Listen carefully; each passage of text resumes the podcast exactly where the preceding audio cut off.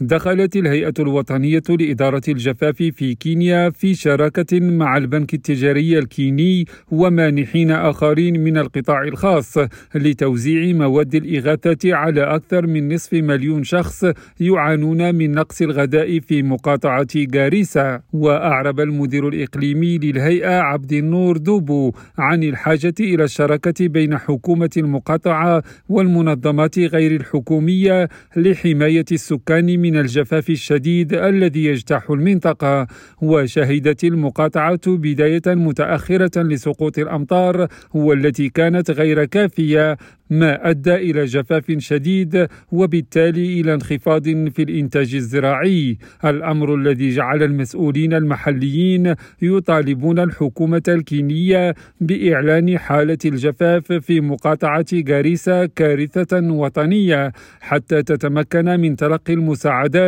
من المنظمات الوطنية والدولية مشيرين إلى أن أكثر من مليون شخص باتوا في حاجة إلى مساعدات غذائية. حكيم نظير راديو نيروبي.